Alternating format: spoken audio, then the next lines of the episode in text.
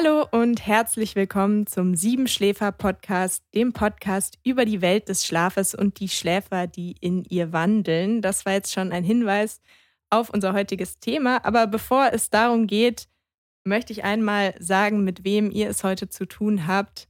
Mir virtuell gegenüber sitzt Albrecht Forster. Albrecht ist Biologe, er ist Buchautor und vor allem ist er Schlafforscher.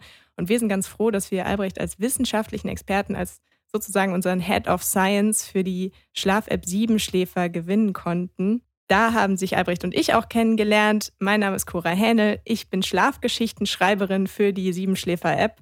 Und ähm, ja, wir sitzen sozusagen beide bis zum Hals im Thema Schlaf. Albrecht, schön, dass du da bist. Hallo, Cora. Ja, privat, wissenschaftlich, aber auch beruflich, aber auch in den Medien begegnen uns immer wieder die unterschiedlichsten Schläfer. Und uns beiden ist aufgefallen, irgendwie haben diese Schläfer noch keine richtige Bühne. Und mit diesem Podcast Sieben Schläfer wollen wir diesen Schläfern eine Bühne geben. Und äh, ich bin ganz gespannt, was du uns heute für einen Case mitgebracht hast. Was hast du uns heute für einen Schlafenden oder eine Schlafende mitgebracht? Ja, wir wollen ja in diesem Podcast die verschiedenen Seiten des Schlafes ja, anschauen. Es gibt so viele verschiedene Dinge, die in der Nacht passieren. Träume, ähm, wir stehen manchmal auf, manchmal haben wir Wachperioden, es gibt den Mond. Also ähm, wenn man wirklich ein Thema haben möchte auf einer Party, wo jeder etwas dazu sagen kann, dann ist Schlafen sicherlich eine, ein gutes Thema. Da kann jeder etwas beitragen. Und so sind auch die meisten Geschichten, die jetzt in diesem Podcast vorkommen werden, auf Partys, auf Feiern, auf Familienfesten äh, entstanden. Das sind äh, alles eigentlich echte Geschichten, die mir tagtäglich passieren etwa nach dem, nach dem Motto, ja, Albrecht, du bist doch Schlafforscher, ich hab da mal was, mir kneift's hier hinten. Was ist das denn? Das ist doch irgendwie komisch. Und genauso, Schläfer sind überall, ja. Und genauso hat eben damals auch diese Geschichte angefangen. Ich war auf einem Familienfest und äh, eine Freundin meiner Eltern, ja, zog mich ein bisschen zu, zu sich rüber und sagte, Albrecht, du, du, du kannst mir doch vielleicht hier ein bisschen was helfen. Wer, wer war die Frau? Wer war die Dame? Ja, die Dame ist eigentlich eine ganz quirlige, die ist äh, viel im Haushalt äh, unterwegs, aber äh, also wirklich eine, eine, eine wache Persönlichkeit, nicht eine Persönlichkeit, wo man denken würde, oh, die hat jetzt ein Schlafproblem. Und ähm, sie hat eigentlich ein Schlafproblem, was sie schon das ganze Leben lang begleitet. Sie ist Schlafwandlerin. Also ähm, sie, sie wacht immer mal wieder nachts auf, beziehungsweise sie kriegt gar nicht mit, dass sie, dass sie schlafwandelt. Aber sie merkt, dass, dass sie in der Gegend herumläuft, in ihrem, Zimmer, manchmal Dinge von A nach B verräumt und sie hat sich auch schon ein paar Mal irgendwie den Kopf angestoßen oder also ähm, und ich meine, wir, Schlafwandler tun sich nicht immer etwas, aber ähm, es kann schon sein, wir, wir, wir tapsen da im Dunkeln und her. Also Schlafwandler tendieren jetzt nicht dazu, direkt den Lichtschalter zu drücken. Das heißt, die sehen genauso viel, wie du sehen würdest, wenn du nachts aufwachst. Das heißt, man sieht nicht, und dann liegt da vielleicht noch etwas auf dem Boden herum. Und dann kann es natürlich sein, dass man stolpert.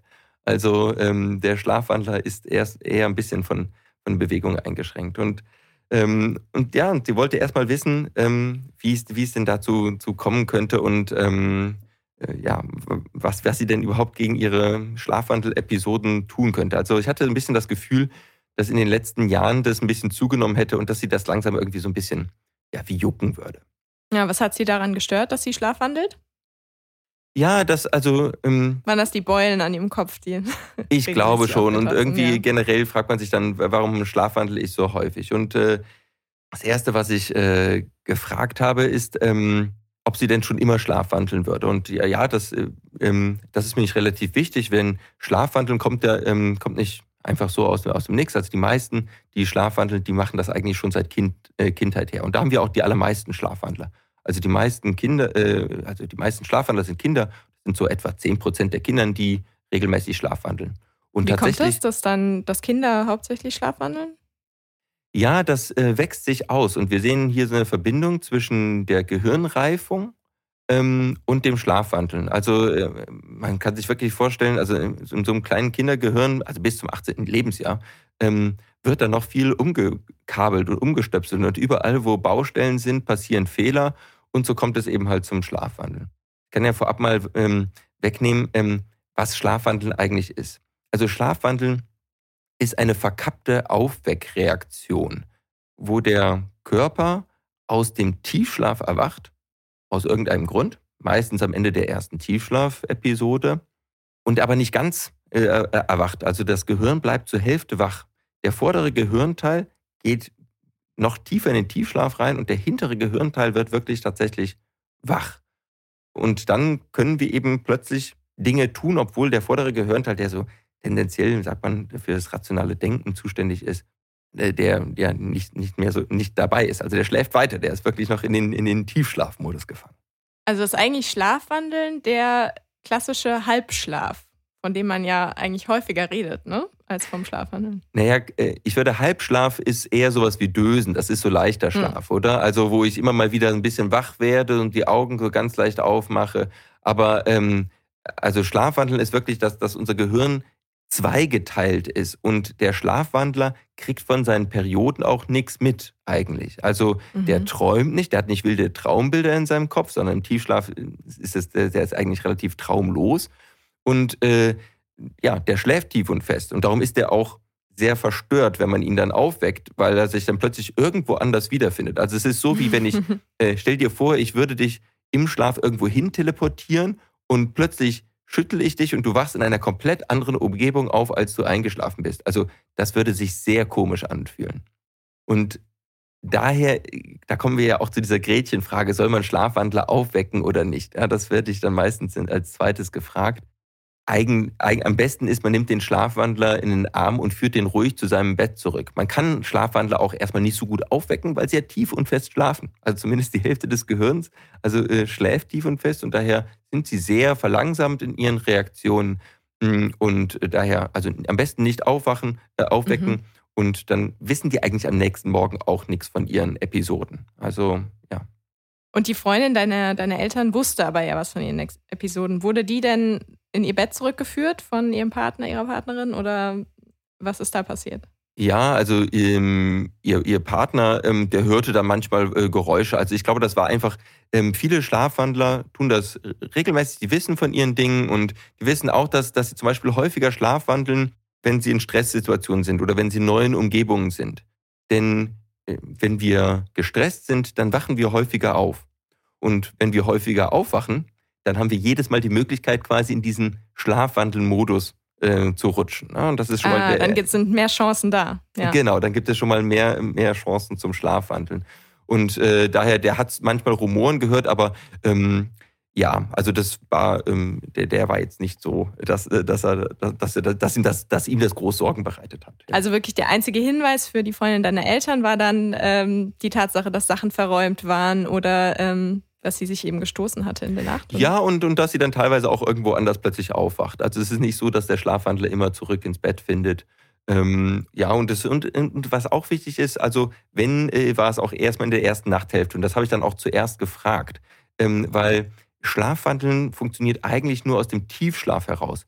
Und den mhm. Tiefschlaf haben wir in, den, in der ersten oder zweiten Schlafperiode. Also wir ähm, schlafen äh, in der Nacht so in 90 Minuten Sequenzen, so Pi mal Daumen, also 80 bis 90, äh, 80 bis 100 Minuten. Ähm, und am, zum Ende hin dieser Zeit ähm, sind wir in den Tiefschlafphasen und äh, den meisten Tiefschlaf haben wir in den ersten zwei 90-Minuten-Sequenzen. Also eigentlich kann man sagen, bei einem Schlafwandler kann man fast die Uhr danach stellen, wenn er regelmäßiger Schlafwandler ist, wann er denn aufwacht. Und wann das ist dann passiert. Genau. Und das ist dann eben halt äh, so nach 70 Minuten der Fall oder eben halt so nach zweieinhalb Stunden. Es ist relativ, äh, eigentlich kommt es nicht vor, dass jemand in der zweiten Nachthälfte äh, schlafwandelt. Wenn jemand in der zweiten Nachthälfte seine Träume in Anführungszeichen auslebt, dann ist das eher ein Hinweis darauf, dass wir hier eine REM-Schlafverhaltensstörung haben. Aber das ist, das ist wirklich was ganz oh. anderes. Ähm, da kommen wir dann in einer anderen Episode vielleicht mal drauf. Okay, das klingt, äh, klingt irgendwie gefährlicher noch als Schlafwandeln. Ja, also die REM-Schlafverhaltensstörung ähm, ist tatsächlich so, dass häufig der Partner mehr Schaden nimmt, weil wir tatsächlich beim bei der REM-Schlafverhaltensstörung eher so einen Boxkampf im Dunkeln ähm, ausführen. Also der Schlaf Schlafwandler hat normalerweise auch seine Augen geöffnet ähm, und äh, nutzt die auch, um sich mehr oder weniger zu orientieren. Das ist auch ein Grund, warum er eher zu Lichtquellen hin, äh, hinläuft. Also ähm, wenn du nachts aufwachst und irgendwie auf Toilette musst, dann schaust du ja auch, probierst du auch erstmal irgendwie deine Umgebung äh, zu, zu erahnen. Ja? Mhm. Und, und dann läufst du auch erstmal, probierst auch erstmal nicht Licht zu machen, weil das ja unangenehm ist, in der Nacht Licht zu machen. Und dann läufst du auch tendenziell erstmal zur Lichtquelle so ein bisschen hin. Und das gleiche passiert eigentlich beim Schlafwandler auch. Der REM-Schlaf-Verhaltensschläfer, der hat aber eher seine Augen zu und kämpft um sich herum. Also der hat meistens eine Verfolgung oder einen Kampf, den oh, er auslebt.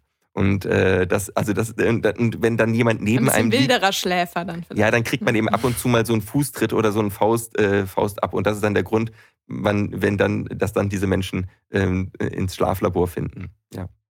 Okay. Und das war aber zum Glück bei der Freundin deiner, deiner Eltern nicht der Fall. Genau, das war nicht der Fall. Also sie hatte eben halt nur ab und zu diese ähm, äh, diese Schlafwandelperioden. Und ähm, ja, dann habe ich mit ihr halt besprochen, was man, was man eben halt äh, so machen kann mit dem, äh, also gegen, gegen das Schlafwandeln, ja.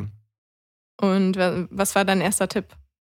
Ja, also das, das Wichtigste ist wirklich das Verständnis beim Schlafwandeln zu verstehen, dass es eine verkappte Aufweckreaktion ist. Das heißt, ich muss, und das kann extern sein, also von außen, oder es kann, können innere Wegreize sein. Und das heißt, ich muss erstmal schauen, was machen denn die Wegreize bei mir aus, ja.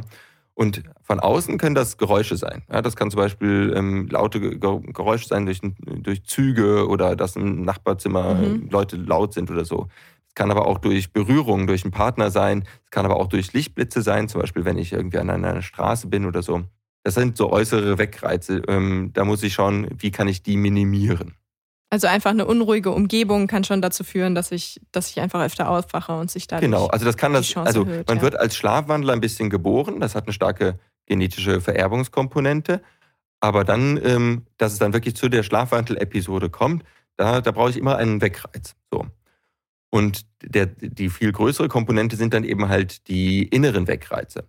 Und äh, da ähm, steht zum Beispiel an erster Stelle äh, Stress der uns viel häufiger aufwachen lässt, was ja wirklich gut ist. Ja? Also äh, nicht, nicht, dass Stress eine schöne Sache ist, aber ähm, wir, wir wollen, ähm, wenn wir verfolgt werden zum Beispiel, ja, wir sind in der Natur, dann wäre es ganz schlimm, wenn wir tief schlafen und uns nichts aufwecken kann. Also wachen wir häufig auf und, äh, und damit der Körper nach dem Rechten sehen kann. Also daher ist Stress ein, ein starker, ein starker Faktor. Ah, okay. Dann aber auch ungeregelte Bettzeiten. Also so ein ungeregelter Schlafrhythmus, wenn ich mal um 9 Uhr, mal um 1 Uhr nachts ins Bett gehe, ähm, das führt auch dazu, dass wir weniger kontinuierlich und dass wir unruhiger schlafen. Also im Prinzip alles, was uns aus der Balance bringt. Alles, was uns aus der Balance bringt, genau. Mhm. Ja, da gehört auch jetzt zum Beispiel Harndrang dazu. Ja? Also wenn ich abends jetzt Unmengen Kräutertee trinke, ähm, und das ist auch irgendwie so ein Blasentee, der also harntreibend ist, dann löst das auch einen inneren Wegreiz aus. Ja. Alkohol ähm, ist auch, äh, auch so, ein, so ein Wegreiz. Ähm, zum einen ist der harntreibend, also wenn wir abends so einen Liter Bier getrunken haben, dann muss man damit auch häufiger aufstehen. Kann ich als Schlafwandler auf die Toilette gehen? Funktioniert man das? Kann wahrscheinlich schlafwandelnd auf Toilette gehen. Ich äh, kenne die Geschichte aber von einem Herrn, äh, der dann ähm, schlafwandelnd in die Ecke des Zimmers gepinkelt hat. Also, äh, und das wurde dann, das fand die also Freundin. nicht ausprobieren. Das fand die Freundin irgendwie nicht so schön. Und äh, stellte sich nämlich heraus, dass die Schlafwandel-Episoden von dem immer nach dem Fußballspielen war. Und das, das Problem lag nicht an dem Fuß, abendlichen Fußballspielen, sondern ah, an, dem an, dem anschließenden Bierkonsum, ja. an dem Sieger- oder Verliererbier. Es gibt ja immer einen Grund zu trinken. Und, ähm, und, äh, und dann fand er sich eben halt, ähm, in, ja, nutzte er die Ecke des Zimmers aus unerklärlichen Gründen, um dort Wasser zu lassen. Ja. Also Alkohol okay, ist also definitiv also ein Faktor. Alkohol bringt auch äh, den Harndrang nach vorne. Und äh, gibt es noch was, was Alkohol auslöst? Oder? Ja, Alkohol ähm, löst, äh, macht auch, äh, produziert auch ein bisschen mehr Tiefschlaf am Anfang. Und wir brauchen möglichst viel Tiefschlaf, ähm, um aus dem Tiefschlaf dann aufwecken zu können. Also, ähm, also erhöht auch die Chance einfach, dass meine Aufwachreaktion in einer Tiefschlafphase stattfindet. Genau, äh, genau, genau so ist es. Und das äh, Gleiche erreiche ich auch mit, ähm, mit dem ein oder anderen ähm, äh, Schlafmittel. Also da, da schlafen wir Aha, dann, ja. äh, also den klassischen Benzodiazepinen, die werden auch öfters mal gegen für bei Schlafwandel verschrieben und die führen dazu aber, dass ich auch mehr, äh, gegebenenfalls ein bisschen mehr Tiefschlaf äh, habe, und äh, kann manchmal sein, dass die das Gegenteil hervorbringen. Also Schlafmittel. Benzodiazepin im Prinzip ein normales Schlafmittel oder? Das wie? ist genau, das ist so, so ein Valium zum Beispiel. Ne? Wäre mhm. und Diazepam ist ein, ist ein klassisches Schlafmittel, aber es gibt auch andere. Also das ist eine große Gruppe. Ähm, generell kann man sagen, sind Schlafmittel bei äh, Schlafwandlern ähm, so nicht ärztlich dringend verordnet und so man alle anderen Möglichkeiten ausgeschöpft hat, eher kontraindiziert. Was sinnvoller ist vielleicht manchmal, um den Schlafdruck abzubauen, also nicht in diese Tiefschlaffalle reinzugehen, ist was ganz, äh, gibt es zwei spannende Ideen. Zum Beispiel einmal äh, nachmittags länger vorzuschlafen, weil wenn wir nachmittags einen langen Mittagsschlaf machen von einer Stunde oder anderthalb Stunden, dann mhm. haben, fallen wir tatsächlich auch in den Tiefschlaf und je mehr wir ausgeschlafen quasi schon ins Bett gehen, desto weniger Tiefschlaf haben wir. Und wenn wir weniger Tiefschlaf haben, können wir weniger aus dem Tiefschlaf natürlich dann in so eine Schlafwandel-Episode fallen. Ah, das heißt, ich schlafe im Prinzip vor. Kann es dann passieren, dass ich mittags anfange, Schlaf zu wandeln in meiner Mittagstiefschlafphase? Das könnte rein theoretisch passieren. Äh, jedoch ist mittags der Schlafdruck noch nicht so hoch. Also außer ich bin komplett übermüdet, weil ich die letzte Nacht äh, gar nicht geschlafen habe. Die ganze Zeit unterwegs war. Ist mittags ja der Schlafdruck erst halb aufgebaut. Ähm, und daher, ähm, das wäre mir neu. Ich habe noch nicht von einem mittags schlafwandelnden Menschen gehört, aber. Na gut, nicht, also wenn du uns zuhörst und Mittagsschlafwandler bist, bitte melde dich. Du wärst sehr spannend für die, für die Schlafwissenschaft. Ja, fände fänd ich jedenfalls sehr spannend, von diesem, von diesem Case einmal zu hören. Und eine andere Möglichkeit äh, bei Kindern, ähm, wo man noch stärker die Uhr danach stellen kann, weil sie auch Kinder haben einfach auch sehr viel Tiefschlaf. Also die, da entwickelt sich das Gehirn und das, äh, die Gehirnentwicklung findet ja im Tiefschlaf statt. Also viel davon.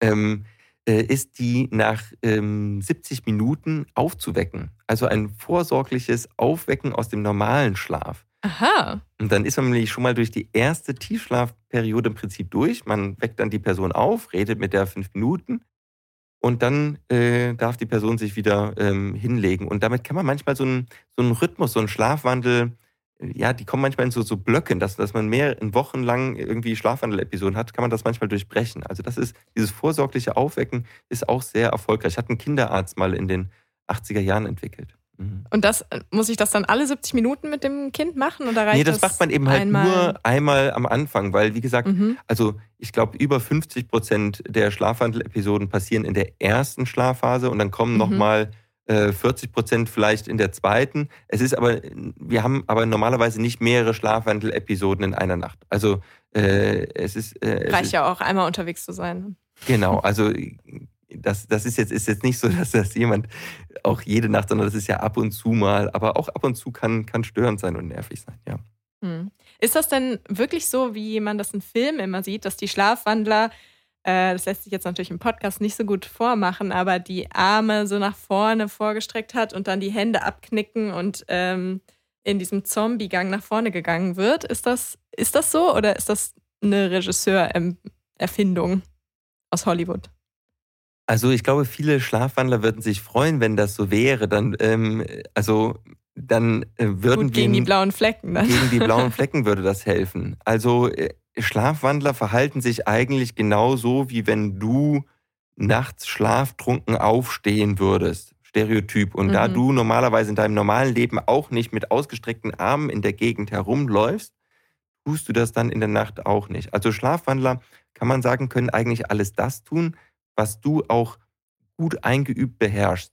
Also es ist selten, dass wir was ganz, wir, wir sind nicht besonders kreativ im Schlafwandeln. Also die Hälfte des Gehirns äh, schläft. Ja, wir machen die Dinge, die wir tagsüber auch machen. Also wir sprechen, ähm, meistens aber schlecht verständlich. Wir nuscheln so. Ähm, wir, es gibt Schlafwandler, die in der Küche essen, ähm, ohne dass sie es merken. Also da wirklich äh, Fressanfälle haben, ist auch relativ stereotypes Verhalten.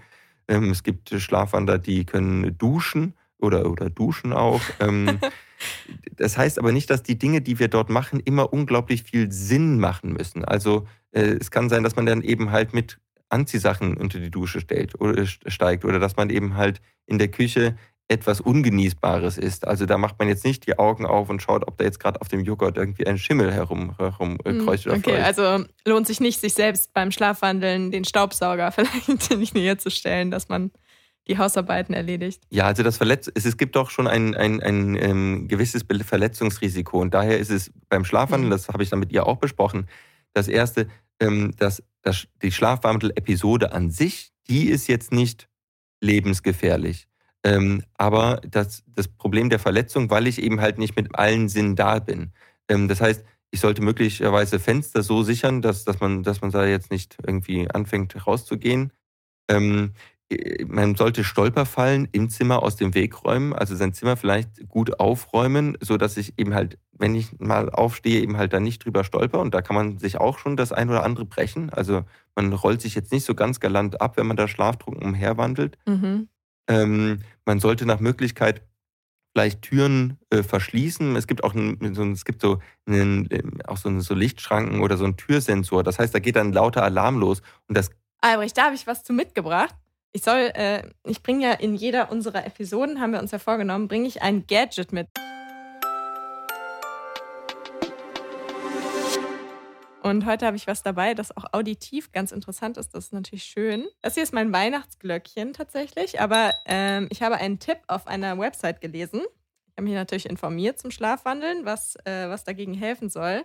Und hier wurde getippt, bringen Sie eine Glocke an Ihrer Schlafzimmertür so an, dass jedes Mal läutet, wenn Sie nachts den Raum verlassen. Ist das sinnvoll? Also das ähnelt ja jetzt gerade deiner Idee mit der Lichtschranke und dem lauten, lauten Ton. Genau, ich glaube, das eine ist so, ähm, äh, technisch affiner Hausmann. und das andere ist so, ich mache irgendeine Glocke dran. Also es, äh, man, man, man kann jetzt auch irgendwie ein Wasserbad äh, natürlich auch vor, vor, äh, vor die Tür stellen. Ist die Frage, ob, ob der Boden gefliest ist. Also dass man nicht immer da, dass da alles nass wird. Also ähm, ja, generell eine, ein, ein Warnsystem irgendwie geartet, ja, ähm, dass ich nicht so leicht umgehen kann, ohne wirklich wach werden, wach zu werden, ja. Also, und was ich nicht so, so stereotyp direkt öffnen kann. Das ist definitiv mhm. eine gute Geschichte, ja. Und das, obwohl ähm, du sagst am Anfang, dass man die Schlafwandler nicht aufwecken soll, sondern sie sachte ins Bett begleiten soll. Ja, also man sollte jetzt nicht genau, also das, das Aufwecken, genau, das führt eben dazu, dass diese Person sehr desorientiert ist. Aber hier geht es ja darum, Verletzungen zu vermeiden. Also wenn du mhm. jetzt einen Schlafwandler auf der Straße triffst, was ja ständig passiert, dann solltest du ihn, also im Haus triffst, dann solltest du ihn natürlich, dann solltest du ihn in den Arm nehmen und ruhig in sein Zimmer zurückbringen. So. Du solltest jetzt ihn nicht explizit wachrütteln. Aber wenn ich jetzt Schlafwandler bin und ich habe Angst, dass ich mich verletze oder sonst irgendetwas passiert, dann ist es natürlich gut, wenn ich dann aufgeweckt werde, bevor mir irgendwas ja. anderes zustößt. Ja, das ist also dann vielleicht unangenehm. Gefährlich aber, ähm, aber nee, es ist nicht gefährlich, aber das ist eben halt wirklich, das ist, stell dir vor, jemand äh, weckt dich im tiefsten Schlaf. Also das kannst du, kannst du deinen Freund demnächst mal ähm, fragen, das zu tun. Ähm, das ist unangenehm. Ja, ich frag lieber dich. also ich ähm, kann es mir vorstellen. Genau, ja. ja. Okay, und die, also die Freundin deiner Eltern hatte, hatte ein Problem damit, dass sie schlafwandelt, aber bei ihr, also war sie Trinkerin oder was genau war? Ja, genau. Thema? Also wir kamen eigentlich nicht so ganz auf den grünen Zweig. Ähm, also, also kein Alkohol, keine. Nee, ab und zu mal ein Glas Rotwein, aber das ist dann auch nicht der große Trigger. Ähm, die, das Leben war eigentlich relativ stressfrei. Und ähm, ja, eigentlich dachte ich, hm, jetzt sind wir hier am Ende angekommen. Und was ich. Sie war wahrscheinlich auch kein Kind mehr, ne? Nein, sie war auch kein Kind mehr, sie war 55. Und was mir dann noch kam, was aber auch nicht so aussah von außen, also man, man ähm, fragt ja Fragen, wo man denkt, ja, das könnte jetzt zutreffen, ähm, habe ich sie einfach mal gefragt, ob sie schnarchen würde. Aha. Ja, und, ähm, und darauf hat dann erstmal ihr Mann geantwortet. Der dann, der war zwischenzeitlich während dem Gespräch dazugekommen und sagte, ja, also klar, sie hätten jetzt schon seit 20 Jahren getrennte äh, äh, Schlafzimmer. Er könnte ja gar nicht schlafen, wenn er neben ihr liegen würde. Ja, das wäre ja so laut, sie würde ja sämtliche Wälder ähm, äh, Deutschlands äh, niedersägen. Okay. Ähm, und, äh, und das wäre für ihn jetzt auch gar nicht schlimm, ähm, also das, das, das, das hat man einfach akzeptiert, dieses Schnarchen. Und die hatten auch ganz andere Schlafrhythmen. Also er ist viel später ins Bett gegangen. Und nee, ich glaube, er ist viel früher ins Bett gegangen und sie ging gerne so um 12 Uhr ins Bett.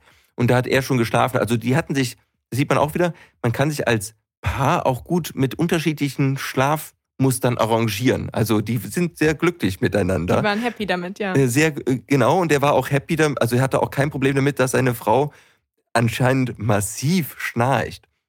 Und wie, wie meinst du, sie sieht nicht, sie sah nicht so aus, als ob sie schnarcht. Wie sehen denn Schnarcher aus? Ja, also tendenziell, was ist denn Schnarchen? Ne? Schnarchen ist das Flattern der Rachenweichteile im Atemwind. Und, äh, und das, wir haben da mehr, ja. wir haben da mehr Weichteile im Rachen, wenn wir ein bisschen ähm, übergewichtig sind oder wenn wir so einen leichten, leichten Speckansatz im Nacken haben. Ähm, dann, dann, und, und, ah, dann ist da mehr zu flattern. Dann ist da mehr zu flattern. Ähm, und die, und äh, tatsächlich, und es ist eben halt so, dass in der Nacht lässt unsere Muskelspannung ein bisschen ab. Wir haben da so 20 Rachenmuskeln in dem Hals. Und äh, die müssen dann, obwohl die nicht mehr so viel Spannung haben, ich meine, wir liegen da ja so uh, ein bisschen flach da, ähm, müssen die ja ähm, alles noch tragen. Und wenn dann noch so ein bisschen Fett kommt, dann müssen die das zusätzlich tragen und das, das klappt da manchmal nicht und dann klappt das alles so hinten zusammen. Und dann kommt es eben halt ab und zu zu so Atemaussetzer. Also indem wir, äh, indem zum Beispiel die Zunge hinten unseren Rachen äh, verstopft. Ja. Ah, und das bringt dann natürlich die Dame zum Aufwachen, verstehe. Und genau. sie sah aber nicht so aus, als hätte sie diese, dieses überschüssige Rachenflatterzeug, äh, aber äh, es war irgendwie da. Ja, das Problem ist, dass wir generell also wäre das ein Mann vor mir gewesen, hätte ich natürlich direkt nach, äh, nach Schnarchen gefragt. Aber wir haben in unserer Gesellschaft so ein Tabu, über Schnarchen genauso wie Pupsen bei Frauen zu sprechen. Ja, bei Männern, bei Männern ähm, äh, gehen wir davon aus, dass jeder Mann rülpst, furzt und schnarcht. Und bei Frauen gehen wir aus, äh, dass, das, dass das nicht der Fall ist. Und tatsächlich schnarchen aber Männer und Frauen ab dem 60. Lebensjahr genauso häufig. Aber ähm, Schlafapnoe, also das sind Schnarchen mit Atemaussetzer, das bleibt gerade bei Frauen über 60 ganz häufig un unentdeckt, mhm, weil kein weil Arzt danach ist, fragt. Da ja, man, man, man denkt sich, ja, die wird ja schon nicht schnarchen, also das gehört sich ja quasi nicht. Als, als echte Lady. Als hätten wir das in der Hand, ja. Ja. Und man kann davon ausgehen, dass wirklich, also mindestens ein Viertel äh, der Frauen über, über 60 ähm, ja, behandlungsbedürftig bedürftig schnarcht. Ähm, und, ähm, und so auch die Freundin deiner Eltern. Ja, ob das behandlungsbedürftig ist, das, das, das weiß ich nicht. Ich habe, ich habe keine weitere Diagnostik hier betrieben. Aber hier ist wichtig, dass, ähm, also es ist, ist unklar, ob es hier zu diesem Atemaussetzern kommt. Es kann auch sein, dass es, dass es wirklich einfach nur lautes Schnarchen ist. Es kann aber sein, dass es nur zu ein paar Wegreaktionen in der Stunde führt. Also bei so einem richtigen Schlafapnoiker, also jemand mit wirklich vielen Atemaussetzern in der Stunde, das sind dann so bis zu 30, ja, das ist wirklich Armada ähm, wie man bezeichnet in der Schlafmedizin so fünf Atemaussätze in der Stunde noch als, als normal, aber fünfmal geweckt werden in der Stunde, das kann ja schon vollkommen reichen zum Schlafwandeln. Das heißt, auch wenn jemand nur leicht schnarcht, kann eben halt das, äh, das Behandeln des Schnarchens ähm, dazu führen, dass man dann eben halt weniger Wegreaktionen hat oder kaum noch Wegreaktionen hat und dann das und Schlafwandeln, das eigentliche ja. Problem ähm, äh, nee, ja, verschwindet. Und das hast du dann wahrscheinlich der Freundin deiner Eltern auch geraten, oder? Ja, das ist natürlich dann das, das äh, Schwieriger, ja. Wie, wie, behandelt man das, äh, behandelt man das Schnarchen? Und ich denke, wir werden dazu wahrscheinlich auch nochmal eine eigene, eigene Folge zu machen. Aber das Wichtigste, was, was man hier sagen kann, ist, ähm, da würde ich es erstmal mit Rachenmuskeltraining versuchen. Ja? Also wir haben diese 20 Rachenmuskeln im Hals und ähm, die können wir trainieren, genauso wie wir unsere Brustmuskulatur mit Sit-Ups äh, trainieren können. Ja? Was ähm, sind das für Übungen? Ja, da gibt, es gibt äh, zwei, ähm, zwei verschiedene Programme, die ich kenne. Es sind so logopädische Übungen. Gibt es eine App, äh, die heißt äh, Snore Free, äh, mit der wir als Siebenschläfer nichts zu tun haben, aber die funktioniert. Es gibt aber auch in England ein ähm, Gesangsprogramm, das heißt Singing for Snorers, also Singen für Schnarcher. Ähm, Ach, schön. Und ähm, also es gibt wirklich verschiedene Möglichkeiten, eben halt diese, den, den weichen Gaumen ähm, den harten Gaumen und aber auch die Zunge zu trainieren. Zu trainieren. Und da reichen so zehn, zehn Minuten Training pro Tag. Ja. Es gibt auch andere, andere Dinge. Also generell singen ist schon mal gut, aber es gibt auch das Didgeridoo-Spielen. Das führt auch dazu, dass wir unsere Rachenmuskeln trainieren. Also es gibt verschiedene Möglichkeiten. Man kann auch einfach mal zum Logopäden gehen und mit denen, denen das mal äh, ähm, ähm, besprechen. Also weil mhm. äh, diese Rachenmuskeln, die sollten einem Logopäden alle bekannt sein. Also ähm, der ist der Personal Trainer für den Rachenbereich. Okay, super. Also die, die Hilfe, auch die Freundin deiner Eltern sollte sich dann Hilfe suchen bei ihrem Personal Trainer für den Rachenbereich.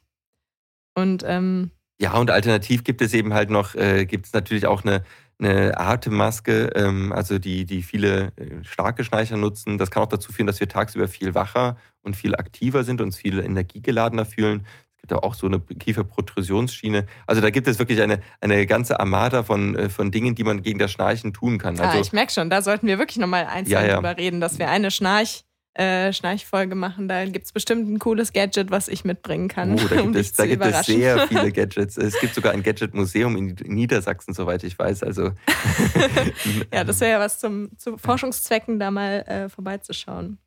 Okay, aber die, die schnarchende Schlafwandlerin ist damit, ähm, damit identifiziert gewesen, was, Ja, es, was also- es war, was hinter ihrer Schlafwandel-Episoden steckte.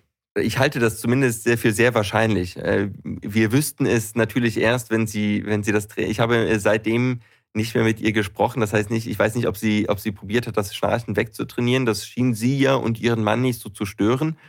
Ähm, aber es ist, wäre definitiv ein Ansatzpunkt ähm, wert, wenn man die anderen Wegreaktionen, also man muss bei Schlafwandeln immer nach den Weg, auslösenden Wegreaktionen suchen, Mhm. wenn man die aus dem Weg geräumt hat, dann ähm, kann man das Schlafwandeln doch schon stark minimieren und Ja, äh, wir zu einem wollen ruhigeren Schlaf finden. Und ich meine, wäre ja eigentlich auch ganz schön für die, für die beiden wieder zusammenzufinden. Also das Schnarchen zu, zu therapieren, halte ich doch was für was Erstrebenswertes.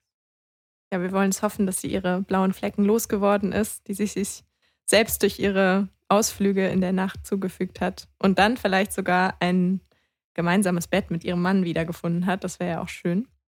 Das war ein schöner erster Case, finde ich, für uns, Albrecht. Danke, dass du den mitgebracht hast heute. Ja, schön, dass ich da sein durfte und ähm, an unsere Hörer, ähm, schlaft gut. Ja, schlaft gut.